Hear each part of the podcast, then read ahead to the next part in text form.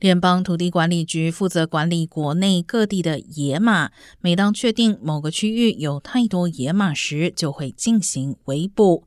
截至二零二二年五月，当局总共圈养了五万八千三百一十四匹野马。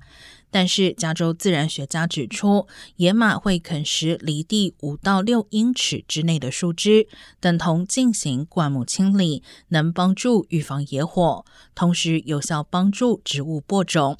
因此，呼吁停止圈养野马。但土地管理局称，野马可能出现过度繁殖，并对生态系统造成伤害。